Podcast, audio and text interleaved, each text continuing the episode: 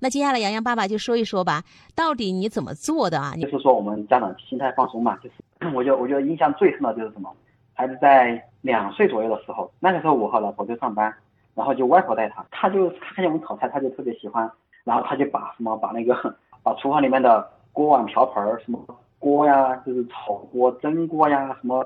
烤箱啊、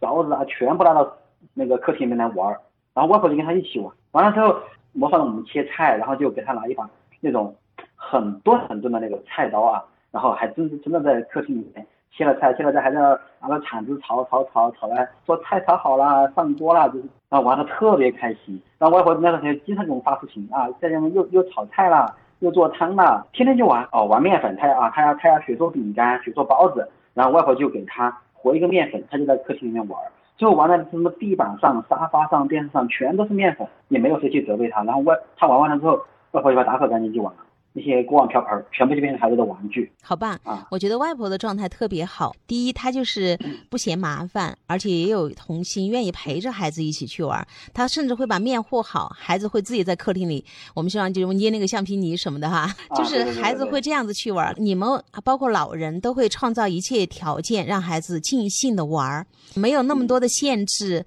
甚至呢，你你刚才说了一句，你说因为孩子把锅碗瓢盆啊、烤箱、豆浆机都抱到客厅里面去当玩具了。你们是重新全部重新买了一套新的厨具的，包括外头还专门给他买了擀面杖啊，做饼干的那种那种模具，做成各种形状的模具那些之类的。然后后面他他自己和面粉，自己在那儿弄，就一会儿和稀了，他再再加一点；一会儿干了，他再加点，就玩的特别高兴。所以我觉得第一个阶段就是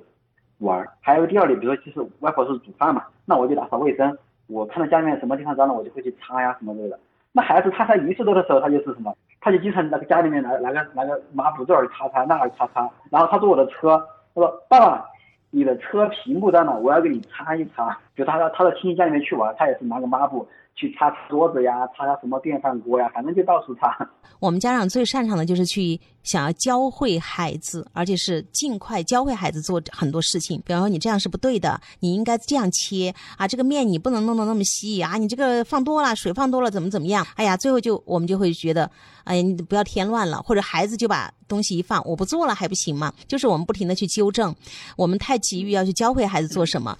如果你这样教，我一直说，除非你状态特别好啊，你又会玩又会讲故事，而且还会编故事，把所有的那些个你想要教会孩子的东西融入到孩子能够理解的那些小故事当中。如果你有这个状态，当然你可以去教，而且他可以学得更快。但是真难。太难了，所以我觉得洋洋爸爸你在分享的过程当中，我有一种感受，就是我们怎么做，孩子就在观察，他就是在学习。那个面一会儿稀了，他会加一点；一会儿干了，还接点水，都是我们说最重要的是体验经历，孩子去这样子去学习才是最重要的。